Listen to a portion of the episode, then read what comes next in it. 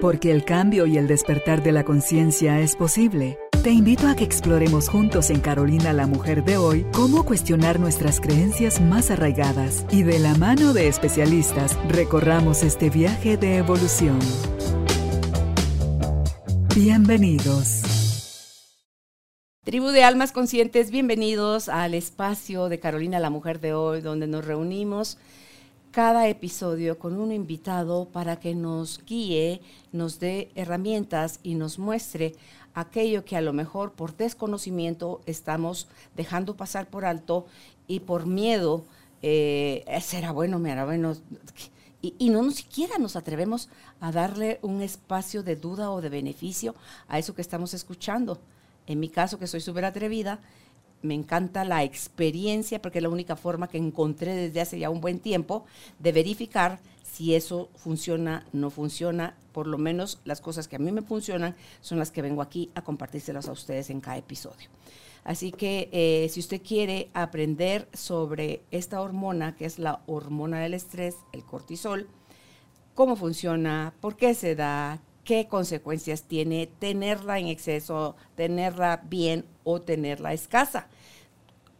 ¿Qué complicaciones? ¿Existen complicaciones cuando está en desorden nuestra hormona del estrés? ¿O sencillamente la podemos pasar y no pasa nada? De todo eso nos vamos a enterar hoy con nuestra invitada, la licenciada Carla Castrillón.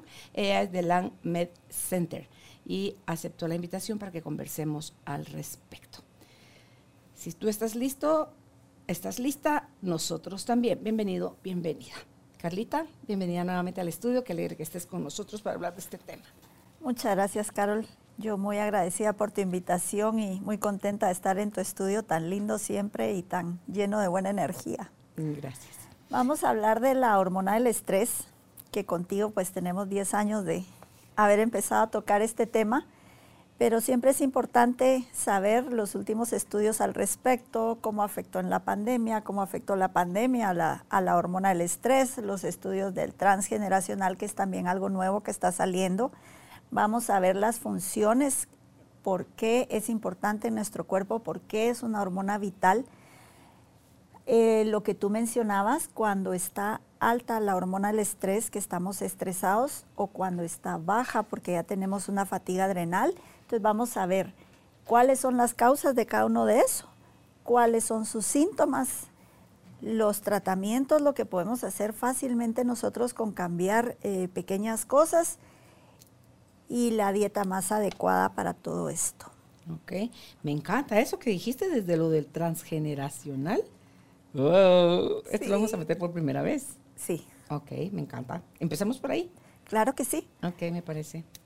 Resulta que los nuevos estudios, vamos a mencionar cuatro, hay dos de COVID y dos de transgeneracional. El primer estudio que nos menciona, bueno, realmente fueron 11 estudios, cinco eh, observacionales y seis estudios de casos eh, que fueron reportados por los médicos.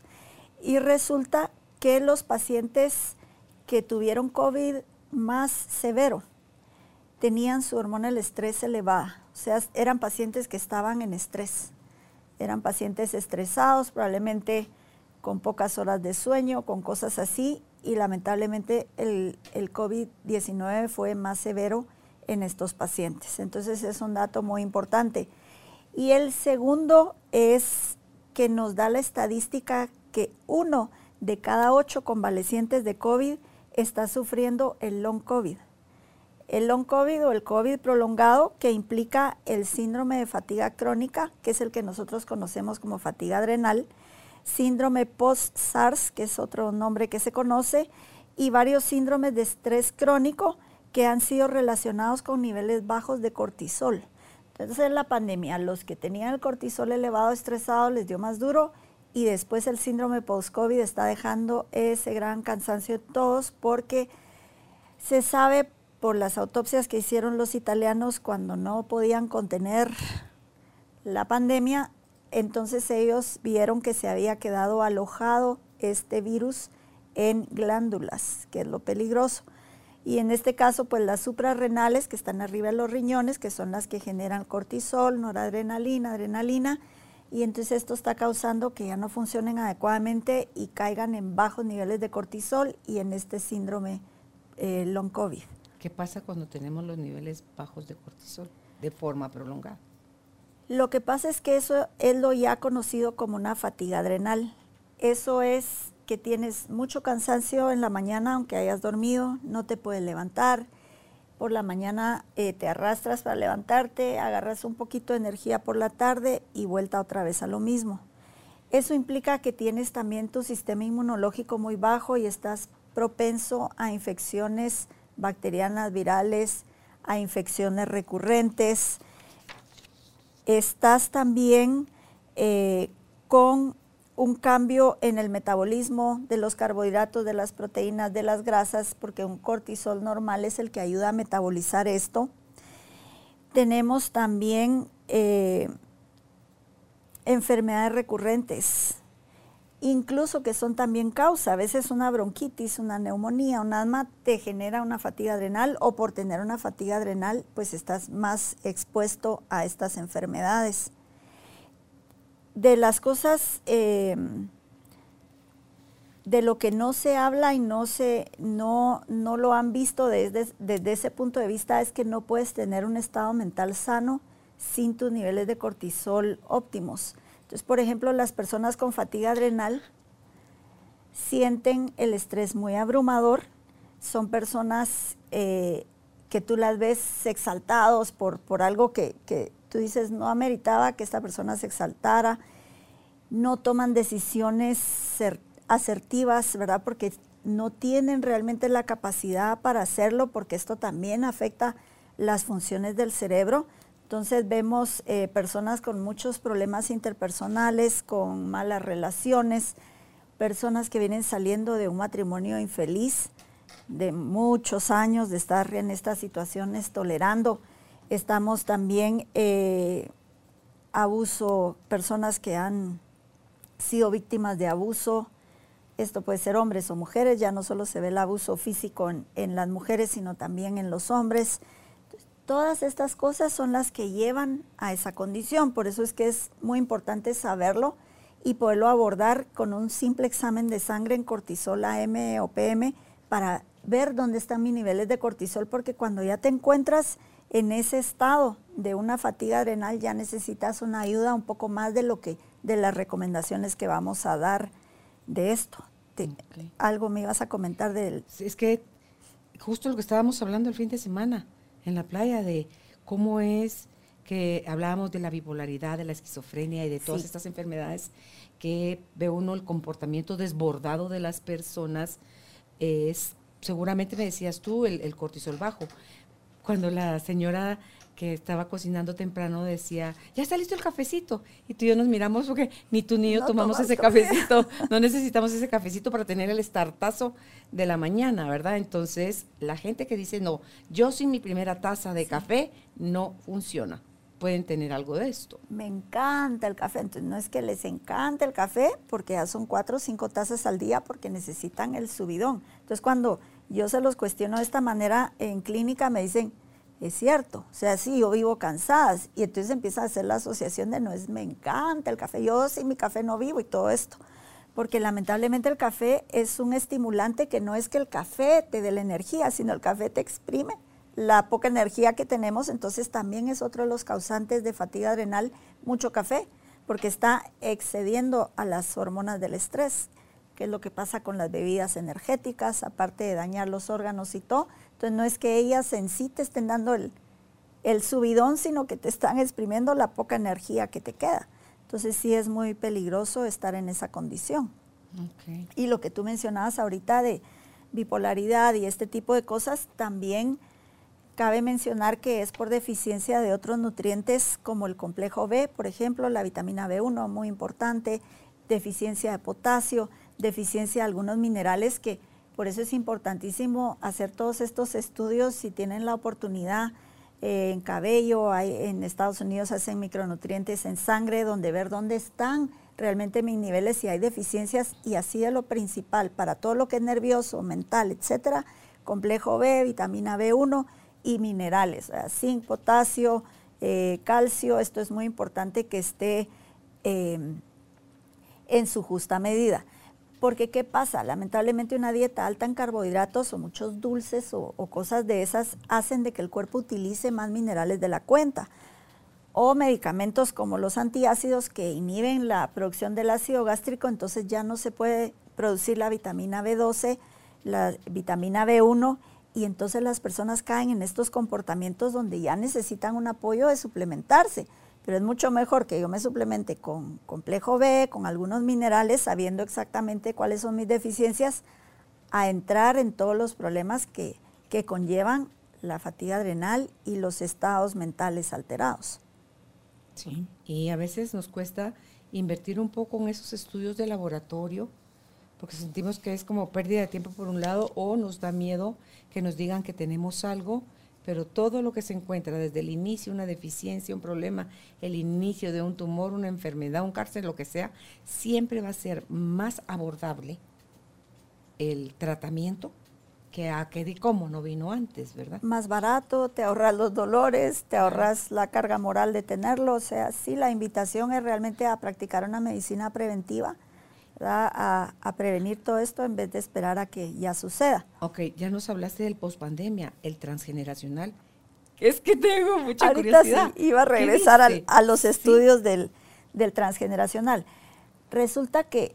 Eh, ahora están apoyando con ciencia todo lo que sabemos que nos hablan las constelaciones familiares, que la Biblia nos habló hace varios miles de años, donde nos hablaba desde el Antiguo Testamento de maldiciones que pasaban de la tercera, cuarta generación, etcétera. Ahorita se han hecho eh, estudios, bueno, en animales, en las pobres ratitas, porque como ellas se reproducen muy rápido, entonces pueden tener varias generaciones en poco tiempo y las pobres ratas también como que son muy parecidas a nosotros, entonces les hacen cosas para averiguar este tipo, este tipo de, de, problemas, como por ejemplo, unas ratas que les tiraban un olor, podía ser cualquier olor, pero al soltar ese aroma les daban un toque eléctrico. Entonces las ratas empezaron a asociar el aroma con el toque eléctrico. Entonces las hijas de las ratas y las nietas de las ratas empezaron a desarrollar más el olfato que las otras ratas que no estuvieron expuestas a esto y cuando se tiraba el, aroma, aunque no viniera el shock, ellas se estresaban y se tensaban mucho. Era la sensación de amenaza, o sea, peligro que les vino por la nariz nada más, aunque no aunque no hayan sido de ellas, sino que hayan sido de sus de sus ancestras. Y también eh, los estudios, pues estos han sido estudios que han hecho en humanos con los infantes nacidos de mujeres embarazadas de, que estuvieron en el, en el 9-11, también desde el holocausto. Y entonces lo que han medido es que estos niños se vieron afectados durante el embarazo con menos cantidad de glucocorticoides, o sea, no pudieron desarrollar. Eh, sus hormonas a los niveles necesarios y son ya niños que traen menos niveles de cortisol, que son más propensos al estrés postraumático, aunque ellos no lo hayan padecido. Entonces, esta es una información muy importante porque sí se comprueba de que el transgeneracional trae un peso en nosotros. No es una excusa, ay, no es culpa mía, empezó atrás, no, sino que implica que tengo que poner más atención porque sí puede ser que yo esté más expuesto a un estrés postraumático, lo que implica que necesito ayuda, como todos, todos necesitamos ayuda, pero más si alguien padece de este tipo de problemas, de ansiedades que no son de ellos, que muchas veces eh, yo lo veo en clínica, las personas me dicen, pero mire, si yo estoy bien, yo estoy en mi casa, soy ama de casa, mi esposo es responsable, pero yo siento unas ansiedades a ciertas horas, eh, yo paso con esto que se puede decir eh, no son de ellos. Entonces, pues ahora están todos los expertos que nos ayudan en, esto, a, ayudar a, cambiar esta información, a mejorar. A ver esto, hay otro estudio de estrés materno durante el embarazo y se asocia con un diferencial en la metilación del ADN en el bebé que hace una secreción de cortisol interrumpida. Entonces, hablando específicamente de hormona del estrés, se ve muy afectada por el transgeneracional. Claro, es que con los animales se, les hace menos eh, dañino hacerlo directamente con los humanos, ¿verdad? Pero, Sí, pero ¿ves ya cuánto se- estudio han hecho desde hace cuánto, Carlita? Esto de los monos con la escalera para el racimo de bananos y les tiraban un chorro de agua, fueron sacando de uno, uno los cinco monos y los iban reemplazando un, un mono a la vez y ya después ya no había ni uno de los originales y resulta que ya Tenían cualquier información. agarraban a su papazo puro al mono que quisiera subir, agarrar un banano porque venía el torrente de agua sobre ellos, era la memoria. Los, los- también los monos que empezaron a comer las papas eh, que las lavaban antes de. o sea, sí, que- eso fue de una isla Sí.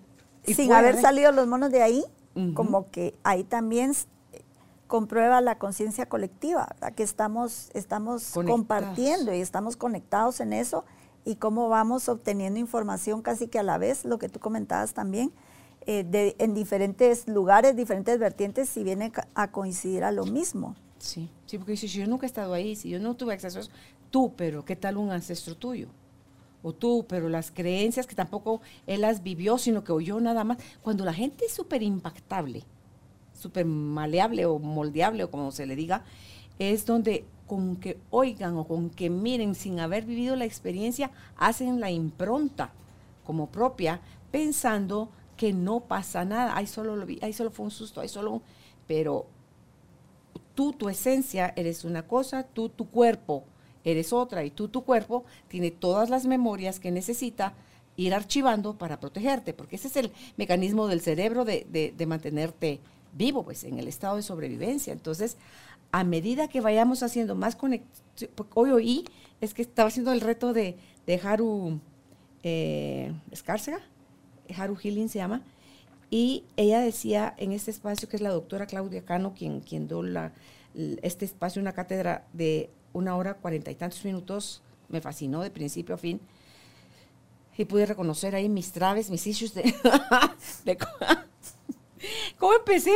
Ay, no me gusta el modo de ella. Yo decía después, Carolina, ¿cuánto de ella tienes tú? Entonces, ah, entonces ya me empezó, ya lo pasé a neutro. Y después ya me pareció súper divertida la mujer.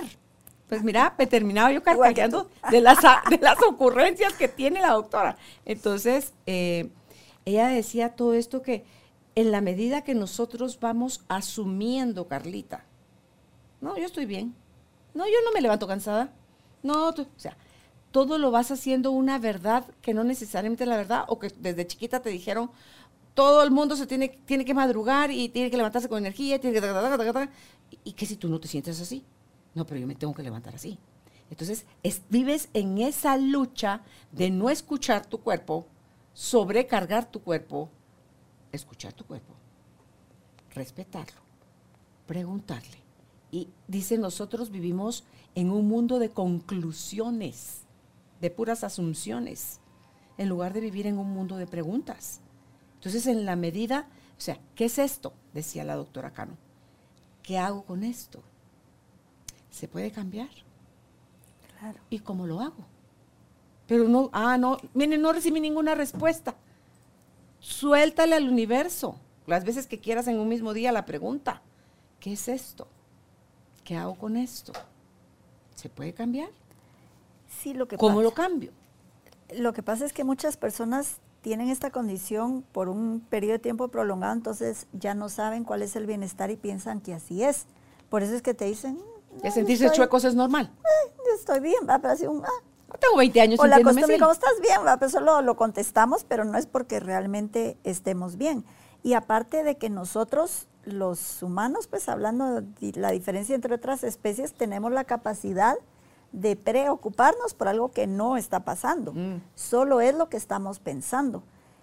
Pero lamentablemente, como lo vimos contigo en un programa, el eje hipotálamo, pituitario, adrenales, la conexión mente y cuerpo, estos pensamientos están afectando físicamente mi química y están haciendo que yo me sienta alterada porque probablemente algo malo va a pasar o porque la guerra que está ahorita o porque la pandemia y siempre podemos tener muchas, muchas cosas. Entonces, eh, siempre va a tener diferente salud una persona negativa, pesimista, que una persona optimista. Por eso dices tú que les afectó más el COVID a los que estaban con el cortisol. Sí, porque ya físicamente están alterado su metabolismo. ¿verdad? Entonces no es solo una cosa de, de decir yo soy un estresado y creerlo como, ay, yo soy muy responsable o eso es socialmente aceptado, sino eh, realmente de entender qué es lo que implica la hormona del estrés. Las funciones de la hormona del estrés, el cortisol es una hormona vital. Vital quiere decir que sin ella no podemos vivir. Y entonces, desde en la mañana, normalmente una curva sana tiene que subir los niveles de cortisol para sacar la glucosa de la sangre y convertirla en energía. Que es la energía que te levanta de la cama. Sí, que es, dieron las 6 de la mañana y abrí los ojos y ya no me puedo quedar más tiempo porque mi cortisol ya está eh, elevado y ya tengo la energía para poder empezar mi día. Pero esto es una persona normal. Una persona estresada se va a sentir cansada porque no pudo dormir bien, se acostó muy tarde. Y si te, si se te amanece bien, ¿A qué hora empieza la curva de decreción para llegar a la noche en cortisol bajo y poder descansar? Desde las 7, 8 de la mañana empieza a bajar la curva, a mediodía está un poco más bajo, por la tarde entre 4 y 5 más y por la noche es cuando más tiene que bajar, normal, ¿verdad? Normalmente hablando, porque va también con el ciclo de luz y oscuridad.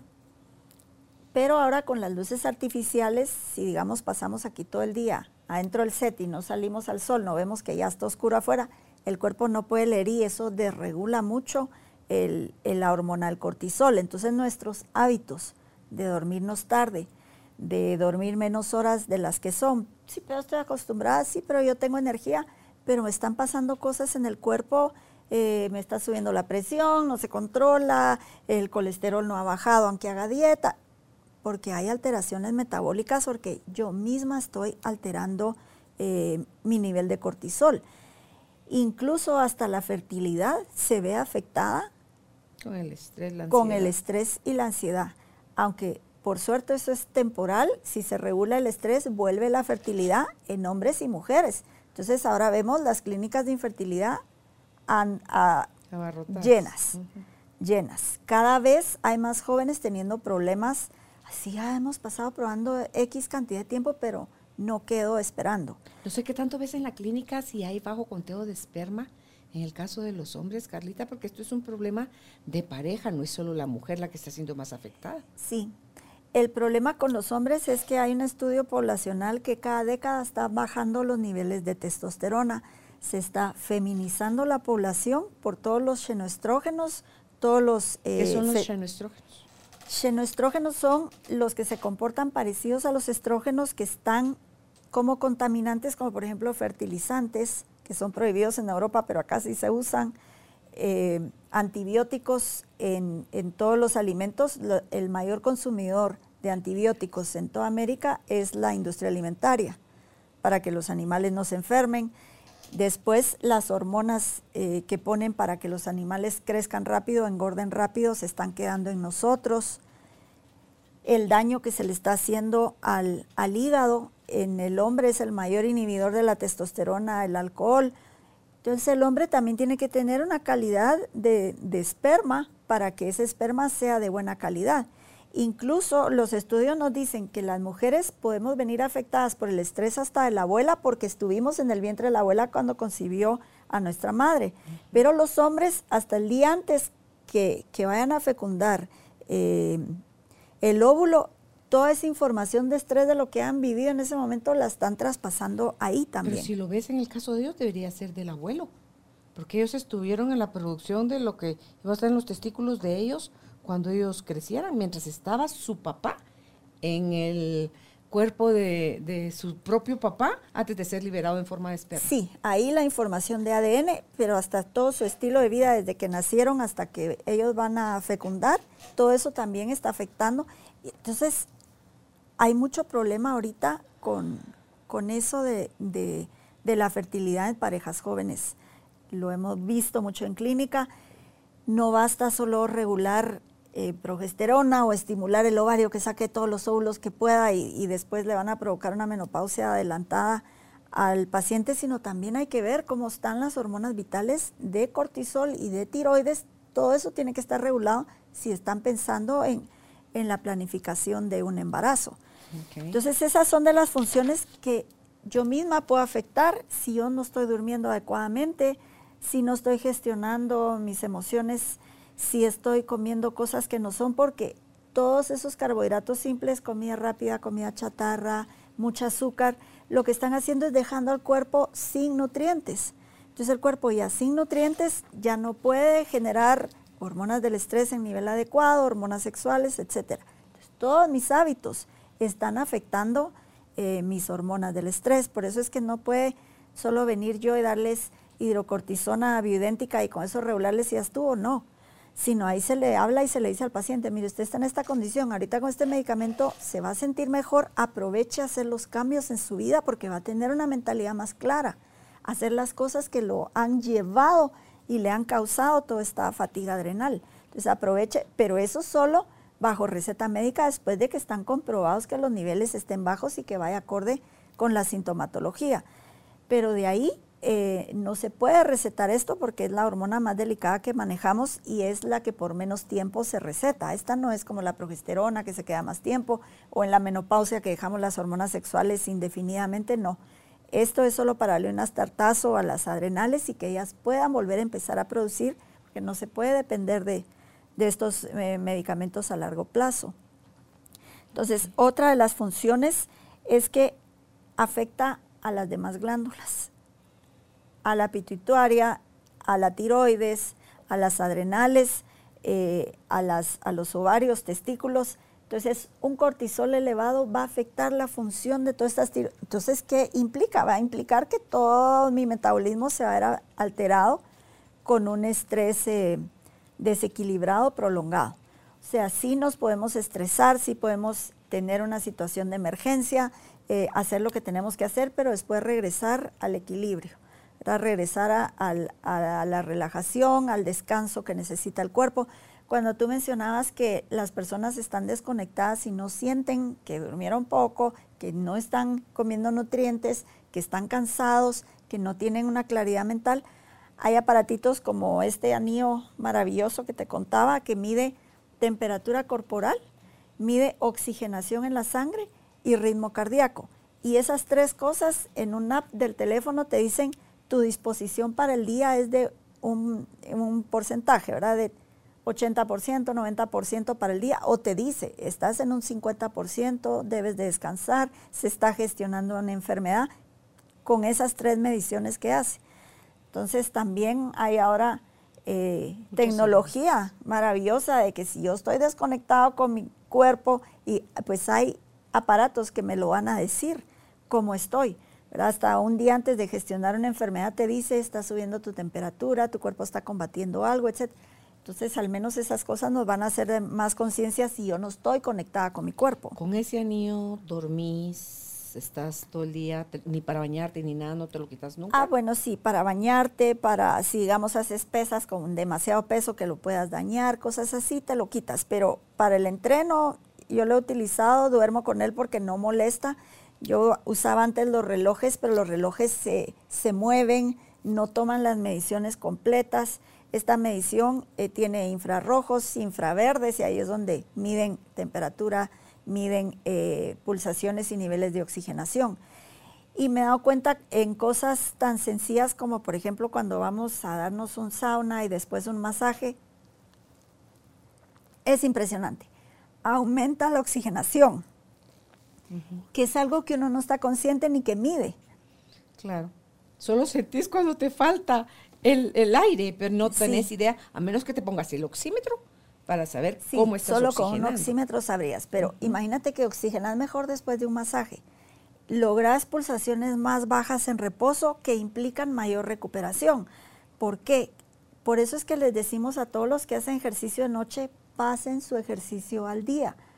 Lo que pasa es que de noche sí te vas a dormir, vas a tener sueño REM, vas a tener sueño profundo, pero tus pulsaciones no, vas a no van a bajar a los niveles que debieran de bajar porque todavía vienen acelerados por el, por el ejercicio. Entonces, ¿qué pasa ahí? Tu recuperación no es la misma. Aunque tú te duermas, pero cosas como esta te enseñan todo eso. ¿Eso lo puedes conseguir en Amazon o cómo se llaman anillos? ¿Qué? Este es el Oura Ring, O-U-R-A. Lo venden en Estados Unidos, no lo mandan a Guatemala. Oura, como que fuera Aura, pero con O. Ajá, Oura. y se llama Oura Ring. Lo tienen atletas de alto rendimiento.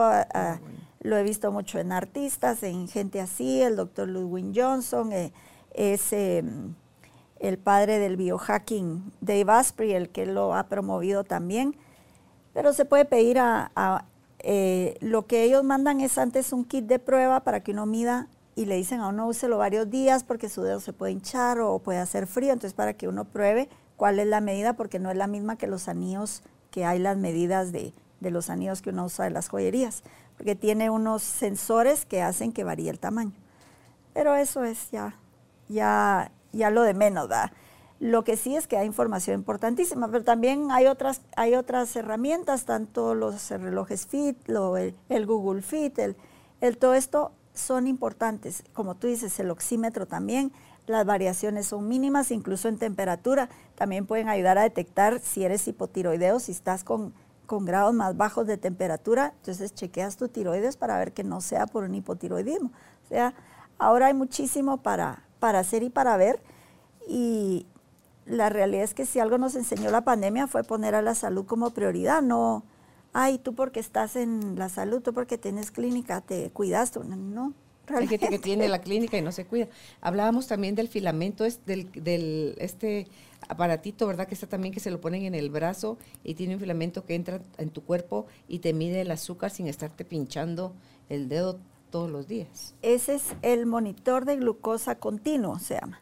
Entonces te lo pones acá en la parte de acá, lo que ingresa es un pequeño filamento, el que yo sé que hay eh, dura dos semanas y todo lo que tú comes mide cómo eleva tu curva del azúcar. Entonces es, muy importante, en mi caso lo voy, a, lo voy a hacer y voy a documentar todo lo que uno cree que es fit, como por ejemplo los nachos de nopal que probamos, te dicen que son bajo carbohidrato, bajo contenido glicémico, eh, las harinas son más sanos que los tradicionales, pero no te atiburres la bolsa entera, pues. Claro, por supuesto, ahí, ya va a ser la carga. sí, aunque el contenido glicémico sea bajo, la carga de la glicemia va a ser elevada. Entonces, muchas cosas que uno dice, pero si hago dieta no me funciona, pero que así es como llegan los pacientes a la clínica cuando les damos la información adecuada, hasta incluso corrigiendo algunas dietas. Ah, sí, por esto era, ¿verdad? Sí, porque entonces se está tocando su insulina varias veces al día cada vez va a acumular más grasa visceral y más grasa corporal. Y eso creo que cualquiera se da cuenta solo al verse, aunque hay ciertos niveles de negación que no permiten ni siquiera ver lo que estoy viendo en el espejo. Y además hay gente delgada que tiene cortisol alto, triglicéridos ah, altos. Sí, claro. Y gente pasada de peso que tiene su cortisol y sus triglicéridos normales. Entonces dice uno, ah, no, yo estoy delgado, talla 4, ¿qué voy a? Van a exámenes de laboratorio y Dios mío llora sangre su, su salud. Sí. Entonces sí hay ahorita cada vez más y no son cosas súper caras ni que están, ay, usted porque usted las puede comprar. No, realmente es solo de que uno lo quiera saber y lo quiera hacer y, y lo puede lograr. ¿verdad? Estamos en, en, en, esa etapa. Ahora, el cortisol alto, para hablar un poquito, que tal vez es lo más común, hablar de cortisol alto, aunque ahorita es preocupante los niveles de cortisol bajo que estamos registrando. Porque nosotros en clínica pedimos siempre esta hormona del estrés, aunque solo sea por eh, eh, ovario poliquístico o solo sea por lo que sea, por control de peso, por todas las razones es importante ver que esta hormona esté equilibrada. Y cada vez estamos viendo mucho más esta, esta baja de la, de la hormona del cortisol, pero bueno, ya vimos que los estudios nos están hablando que por COVID, ¿verdad? Por tener, haber tenido una infancia difícil, por haber tenido eh, un padre o una madre con una infancia muy difícil, también eso nos está afectando. Entonces el, el cortisol alto, cuando hablamos de niveles de estrés, en el ciclo del sueño, es aquella mente que no para. Entonces yo estoy cansada, pero pongo la cabeza en la almohada y me siguen todos los pensamientos dando vuelta y no me dejan dormir. Llego hasta la madrugada y me dicen, mire, no me da sueño, entonces probamos, bueno, pruebe la melatonina, tomársela una hora antes o hora y media antes para que le induzca el sueño.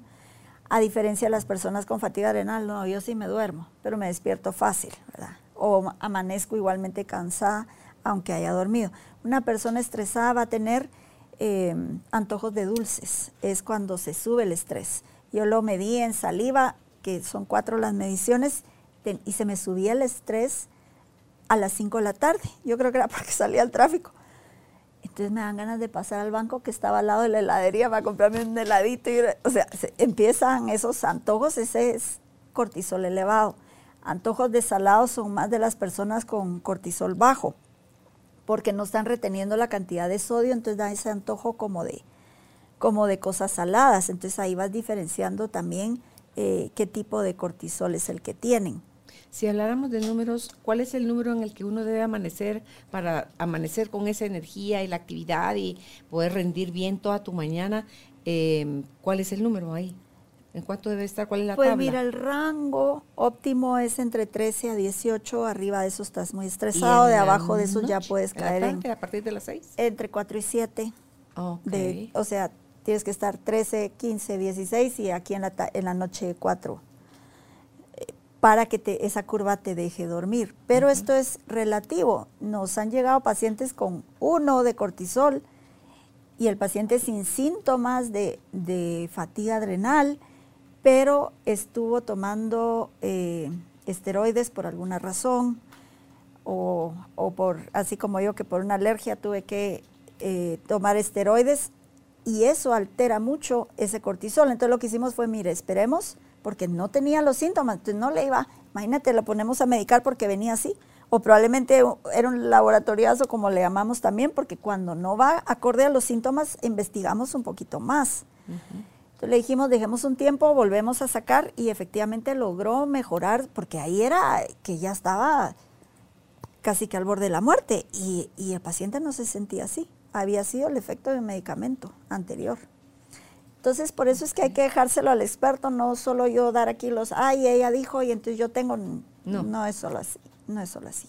Hay que ver no, sí, pero también para tener una idea, Carlita, no para diagnosticarte sí, tú. Sí, es que eso es lo peligroso que se quieran automedicar o algo así. ponerle en, en, el colesterol antes era 220, después fue 200 y después 180 ah, y después para medicarte. para, para, medicarte innecesariamente. Claro. Porque en cuanto a eso es importante ver el porcentaje entre HDL con LDL entonces si tu HDL está en buen nivel ayuda a ese LDL y no precisamente vas a estar en riesgo. Incluso el tamaño de la partícula del LDL implica si es mayor riesgo menor riesgo que ese, ese examen creo que no se hace acá. Hay otro examen que sí se hace, que es un poquito más especial, que te ayuda si tienes colesterol elevado a ver si tienes riesgo cardíaco. Creo que se llama ApoB, es una prueba especial, un poquito más cara, pero te, te da un indicio de si realmente estás en un, en un problema o en un riesgo cardiovascular.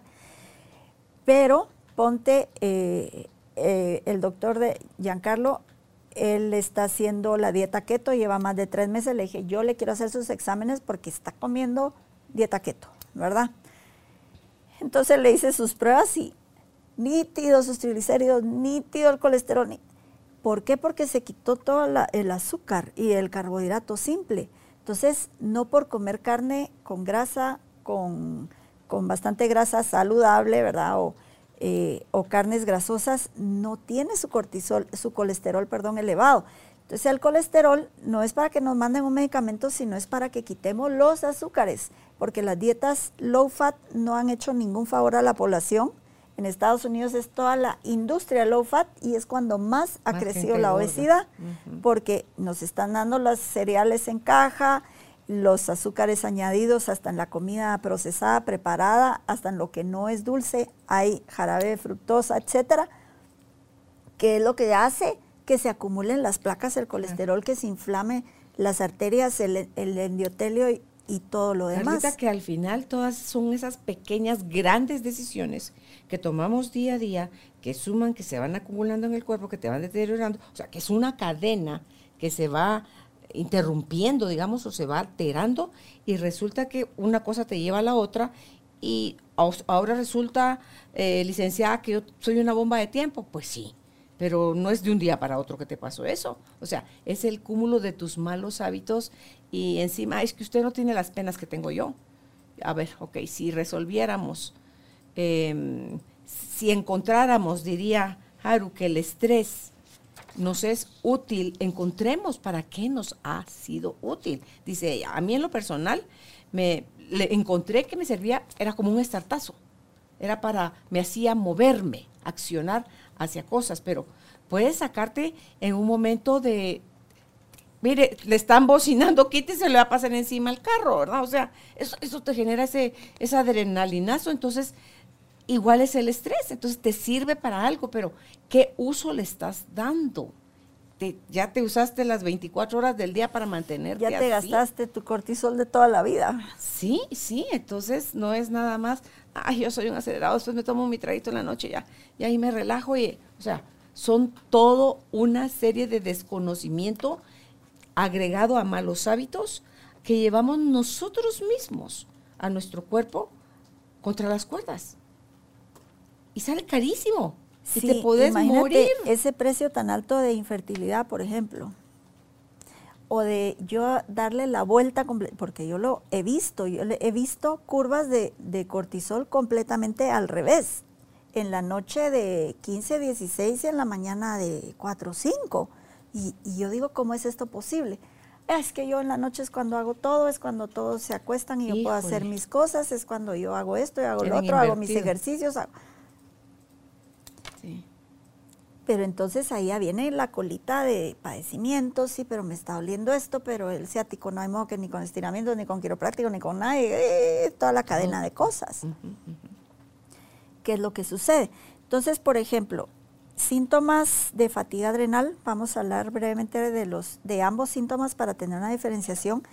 La fibromialgia, esta es de fatiga adrenal. ¿Por qué? Porque el cortisol es el analgésico y el antiinflamatorio natural. Por eso es que nos dan esteroides para desinflamar, que no es eh, lo ideal y que trae su precio también, se siente rico y todo, pero eh, no es que vayamos a depender de esto. Entonces es mejor tener nuestro cortisol normal, porque sin esto nos puede doler de aquí hasta abajo. Y ahora se ha visto de que la fibromialgia pues tiene eh, problemas en desequilibrios hormonales y al regular eso se elimina ese problema en vez de estar dependiendo solo de, analgésicos, aunque sean de... En la parte emocional tiene que ver con la desvalorización también. Sí. Cuando tú no te valoras ni un ápice, es donde eres capaz de tratarte peor que guaype de gasolinera. No, de verdad. Entonces, ah, es que mi, mi, mamá también tuvo, o mi abuelita y mi tía también tuvieron. O sea, preferimos darle crédito y validez a un padecimiento porque alguien más en la familia lo tuvo, a que si yo lo estoy generando, ¿por qué? Porque está en mi cuerpo, yo también lo puedo dejar de generar. ¿Cómo? Me informo, me educo, me trato y reparo.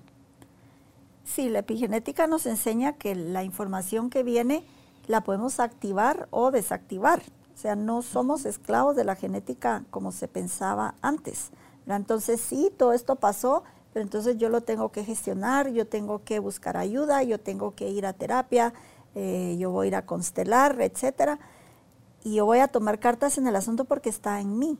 Entonces no es tanto de que lleguen con nosotros a la clínica y yo solo les recete lo que necesitan y con eso va a estar. No, realmente tienen que eh, tomar responsabilidad, cada uno lo debemos de hacer con nuestra salud, lo que estamos poniendo en nuestra boca y lo que estamos poniendo en nuestra mente, lo que, con lo que estamos alimentando la mente. Estamos viendo solo novelas de dramas, entonces nos vamos a volver adictos al drama, vamos a querer estar en esa misma eh, sustancia, el cerebro necesita como esa parte porque ya está en, un, en un rango de, adicción al drama.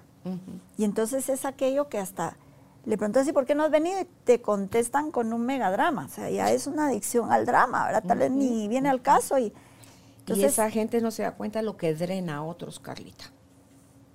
Porque no ay, pobrecita de mí, compadeceme. Estás, sos como un vampiro energético. Estás drenando a tu alrededor. Sí, a ti mismo y a los demás. Lagunas mentales es otro de los síntomas de la fatiga adrenal.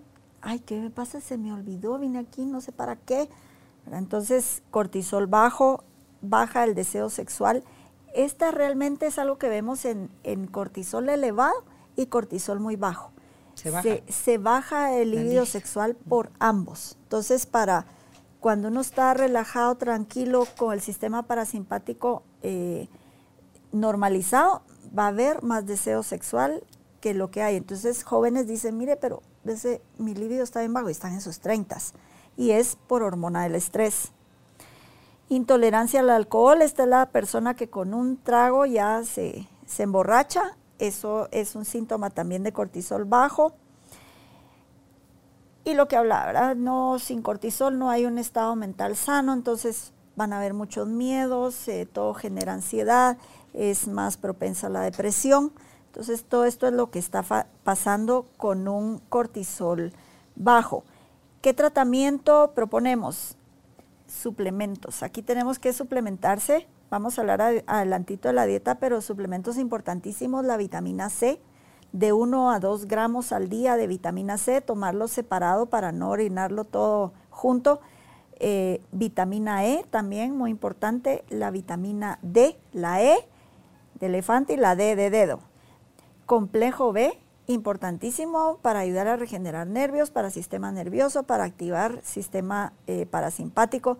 Ácido alfa-lipoico, que es un poderoso antioxidante, todo lo que sea antioxidante, resveratrol, astantina, hay, varios antioxidantes, eh, las mismas, eh, los frutos rojos que tienen muchos antioxidantes, todo lo que es de color oscuro, morado, mucho antioxidante importante. Los minerales, este es un poquito más delicado de suplementar que las vitaminas, las vitaminas las orinamos, las, las hidrosolubles, pero los minerales no, entonces sí hay que ver exactamente los listados de síntomas para ver, o sea, el magnesio buenísimo, pero no todo el mundo necesita magnesio. Digamos, en mi caso yo tengo el magnesio elevado sin consumir el suplemento. Entonces, si yo lo tomo, voy a desequilibrar la proporción con el calcio, con el potasio. Entonces, no es solo de suplementarme solo así. Y pues el único tratamiento bajo receta médica, el más delicado, pero que es el que nos va a levantar con espátula del suelo de una fatiga adrenal, la hidrocortisona natural que en el cuerpo se va a volver cortisol en dosis fisiológicas. Ahí se lo dejamos solo a los expertos bajo receta médica. Ahora, los síntomas del cortisol elevado. Insomnio es número uno del cortisol elevado. No me da sueño temprano, eh, no me puedo dormir, los pensamientos no me, los llevo a la almohada y no me dejan dormir.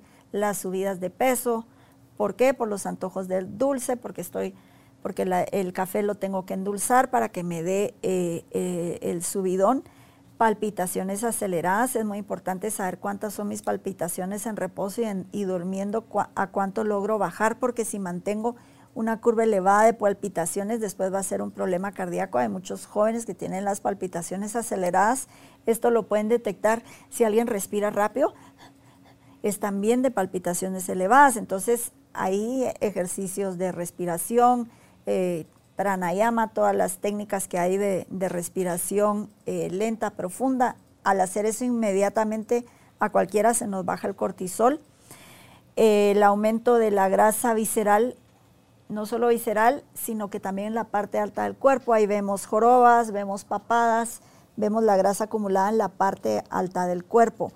Y porque el cortisol alto se consume también al colágeno, vamos a ver flacidez. Entonces ya es donde vemos esos vientres caídos, mucha flacidez en la papada, flacidez en los brazos, toda esa flacidez es también por, por ese catabolismo que se hace del colágeno y hay flacidez en la piel.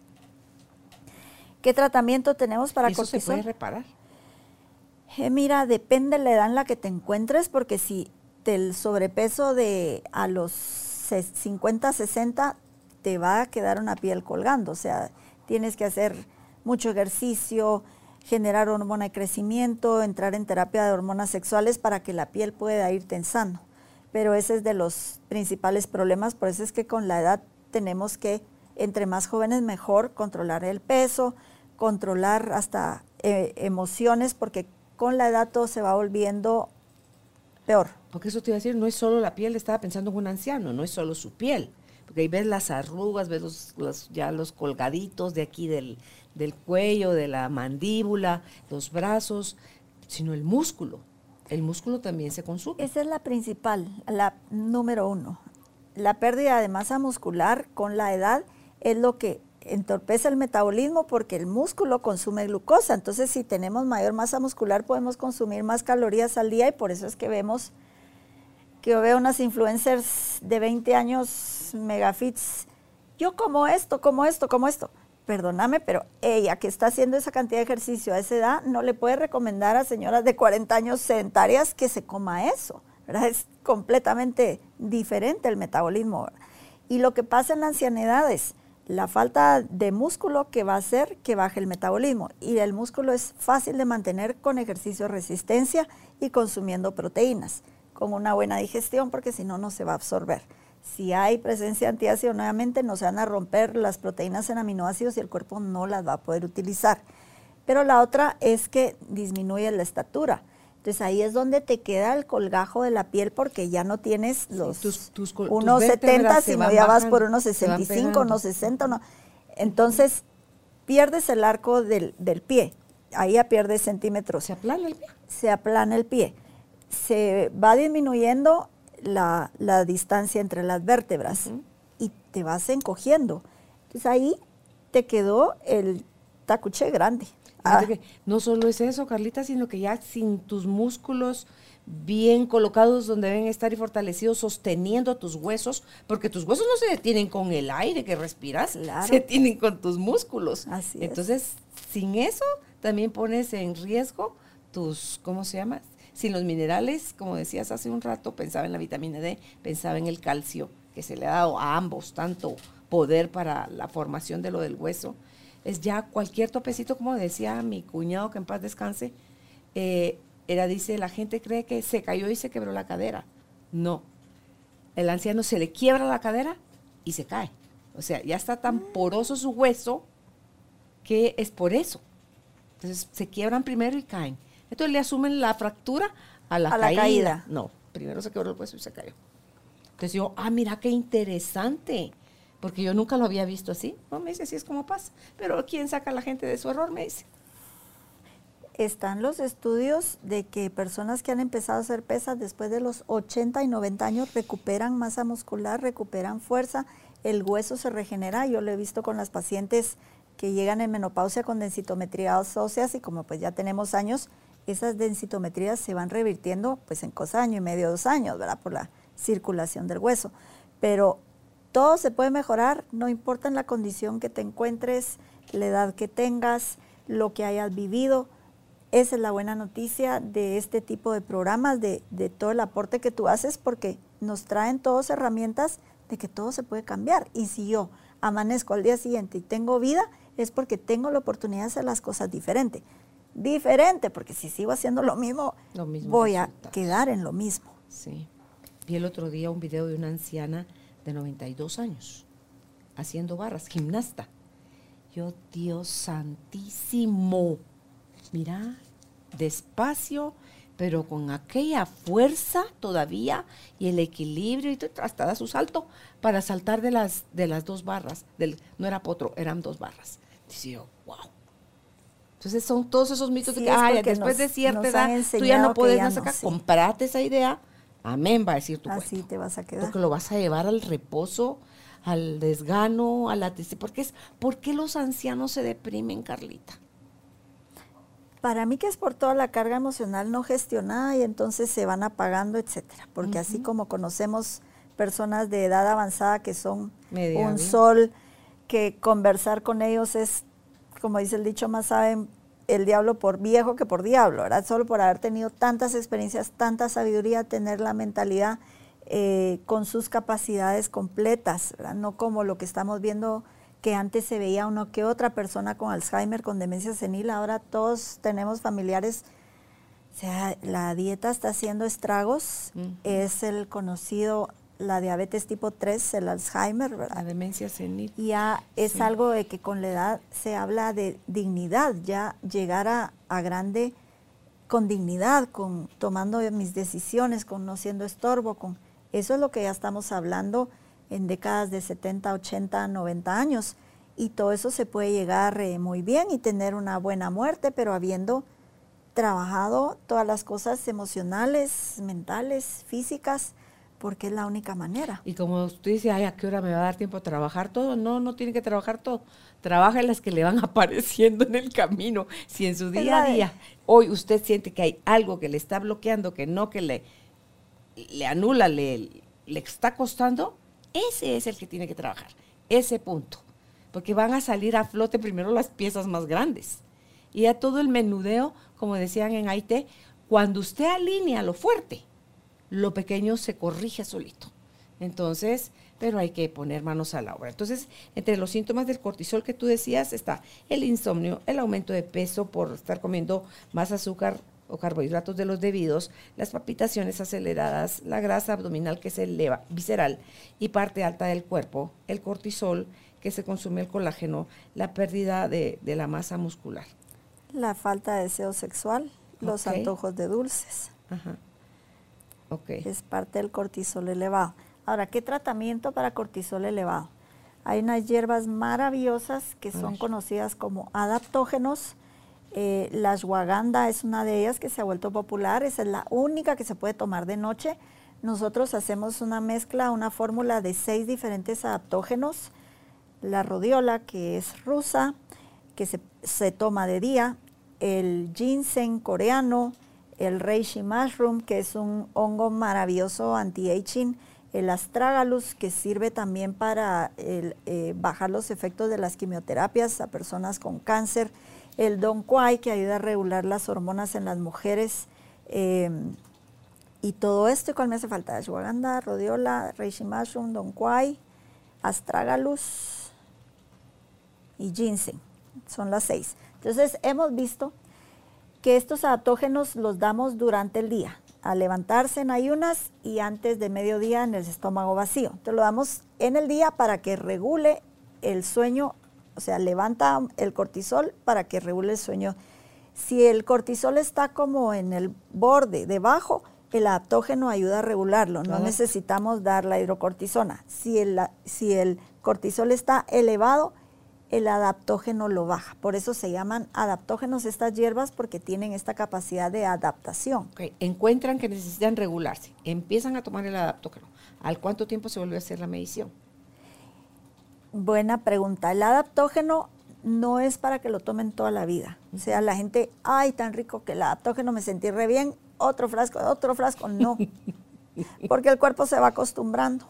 Entonces esto hay que tomarlo dos meses, descansar, dejar descansar, volver a otro ciclo de adaptógeno.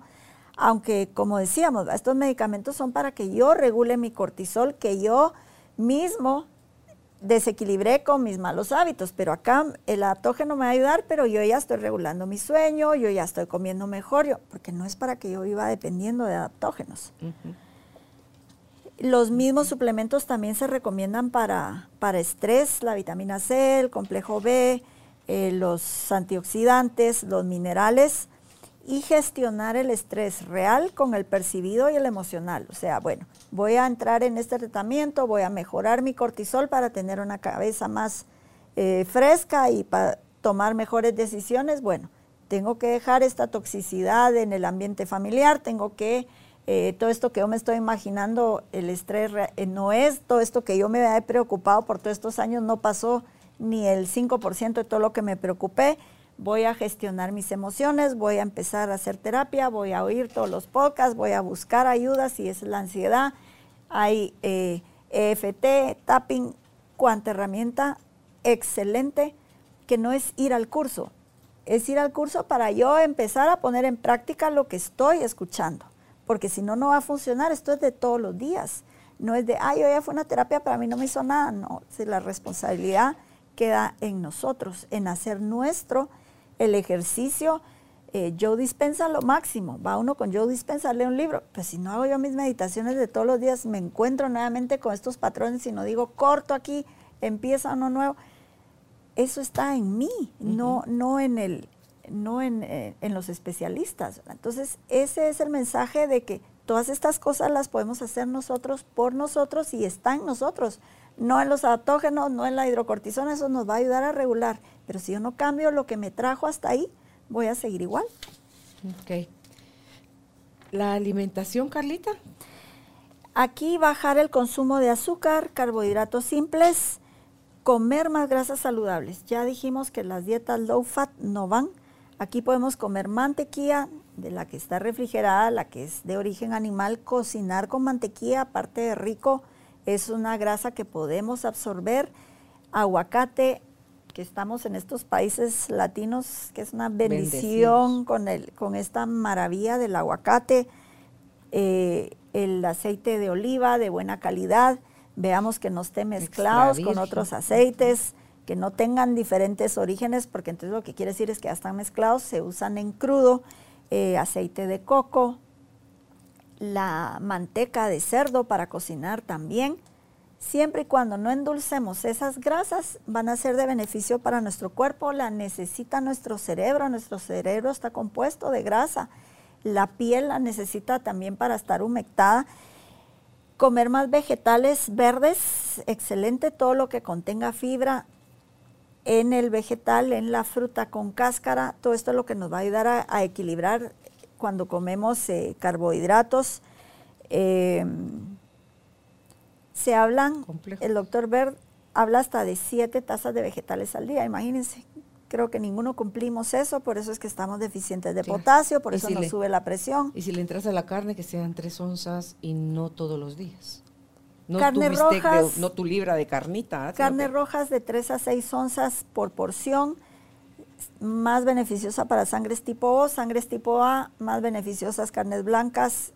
Si tenemos también la digestión comprometida, no vamos a poder digerir la carne roja, que es lo más tardado de digerir. Produce estreñimiento. Tratemos de evitar el, el cerdo, carnes blancas, pescados, pescados de aguas frías. ¿Y el cerdo, Carlita, por qué? Porque es el que más se parece a nosotros. Es como que estuviéramos en canibalismo. Es, sí, porque es lo que más eh, materia putrefacta genera. Entonces, por algo nos lo recomiendan no consumir animales de, pezuña, ¿verdad? Entonces, tratemos de no, nosotros sacamos tiroides de la tiroides de cerdo porque es la fuente más igual de, de, de tiroides natural entonces solo tratemos de evitarlo. O sea, si bueno, en la cena hiciera una pierna, pues no la vamos a comer, pero no de que todos los días yo ahí mantengo, ¿verdad? Son las recomendaciones que estamos dando. Todo eso, sí. Embutidos de, carnes blancas, de pechuga de pavo, son más beneficiosos. Tratar también de evitar mucho embutido porque tiene mucho conservante y muchas cosas que el cuerpo no necesita. Entonces, si aumentamos las cantidades de vegetales, frutas de bajo contenido glicémico. Hay que tener mucho cuidado con las frutas, por eso es que funciona también la keto. Casi que nos eliminan las frutas. ¿Por qué? Por la fructosa que se queda en el hígado porque en la naturaleza no estaban las frutas todo el año a disposición y en grandes cantidades. Importaban. No, no las importaban, yo claro, era de Estación, era de estación. Entonces, por eso es que hay que tener cuidado con las frutas. No es que no las podamos comer, solo no comerlas en exceso, comer más vegetales que frutas. Ante todo, si estamos en la fase de desintoxicación, desinflamación, recuperación de hábitos, o sea, cuando te estás nivelando y después puede la gente comerse su galletita o su pedacito de pastel, o, o sea, su postre, pero ya no es medio, un cuarterón de pastel solo para mí, ¿verdad? O escoger bien, bueno, más subir el azúcar, pero con algo que sea ah, rico. Ah, como tú haces. Algo bueno. Así como tú que haces. valga la pena. Sí, con las trufas de chocolate la Carla no escoge. pan de ¿para cómo va a subir el azúcar con eso? Mejor se come un par de trufas de chocolate. Las trufas de, de la Ana que estaban tan ricas. Claro, no, y si vas a comer chocolate, busca que sea mínimo de 70. Que, contenga cacao. Por eso te digo, mínimo de 70. Por eso los chocolates artesanales son mucho mejor que los de las marcas que ya vienen empaquetados, porque ya nos viene ahí el desecho, viene muy poquísimo, porque el cacao tiene muchas eh, propiedades. Eh, se utiliza también en la desintoxicación, en las cápsulas de la detox, viene cacao, tiene sus propiedades pero tratemos de que sean chocolates artesanales, que sepamos el origen, que contengan eh, el cacao, que sean arriba del 70%. si quiere saber usted cómo es eso, si le encanta su boca, no está en ese, en ese rango, porque el chocolate ya de arriba de 70, mientras más se acerca al 100, más amargo. La ventaja es que si hacemos una desintoxicación o dejamos todo lo procesado y el azúcar en las bebidas, nuestro paladar se va a sensibilizar. Entonces un chocolate 70% vamos a sentirlo rico. Una fresa sin bañarla en miel o en chocolate la vamos a sentir deliciosa. Esa es de las ventajas que tenemos al comer sano, que ya empezamos a sentir rico lo sano. No, ay, ese brócoli no lo quiero, lo tiro por allá en el plato. Sí, es increíble porque a todo le empiezas a sentir el sabor. Lo salado te empiezas a ver salado y lo dulce te empiezas, lo empiezas a sentir súper dulce, limpias como tus papilas gustativas, las haces nuevamente sensibles a, que con poquito tienes, ¿verdad? Porque mientras más te saturas, menos la sientes. Así es. Ay, pues mira, ya completamos aquí todo. Carlita, ¿algo más que quieras agregar para Decirle a la gente, anímense. Pues a decirles que todos estamos en ese proceso, todos estamos en ese camino, les podemos acompañar, los especialistas, los médicos están para ayudar y que tratemos de practicar medicina preventiva, no esperemos a que nos digan ya está diabético, eh, ya tiene un cáncer eh, grado 2, grado 3, podemos prevenir todo esto. Y si nosotros tenemos nuestro descanso reparador, a diario podemos tener esta máquina funcionando perfectamente hasta edades avanzadas. Fíjate que hay gente que se angustia solo con que le digan que tienen el colesterol y los triglicéridos altos. Entonces, o que tiene grasa visceral, o que tiene la presión alta, o que tiene el azúcar alta. Entonces, en lugar de preocuparse, ocúpese, ponga en acción y en movimiento todo aquello que lo acerque a su estado natural de salud porque no nacemos con diabetes, no nacemos, o sea, nacemos bien, nosotros somos con nuestros malos hábitos quienes vamos rompiendo el equilibrio, entonces su angustia no le favorece a su recuperación.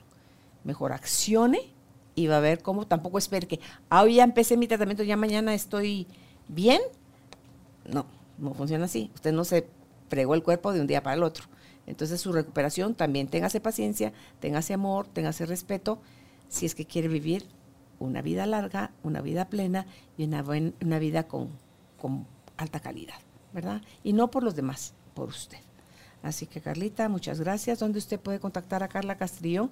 Si es en eh, Facebook, está como el ANMED Center, Guatemala. En Instagram, el ANMED Guatemala.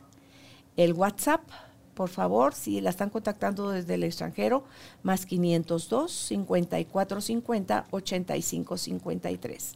Repito, más 502, que es nuestro código de área, 5450 8553. Hasta un próximo encuentro, Carlita. Gracias, Gracias.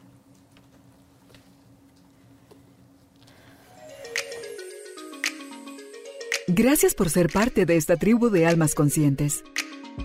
Recuerda visitar nuestra página web carolinalamujerdehoy.com.gt para más información de estos temas y de nuestros invitados. Tenemos más programas, blog, libros, talleres, tienda en línea y material exclusivo para quienes se suscriban. Encuéntranos en redes sociales como Carolina la Mujer de Hoy.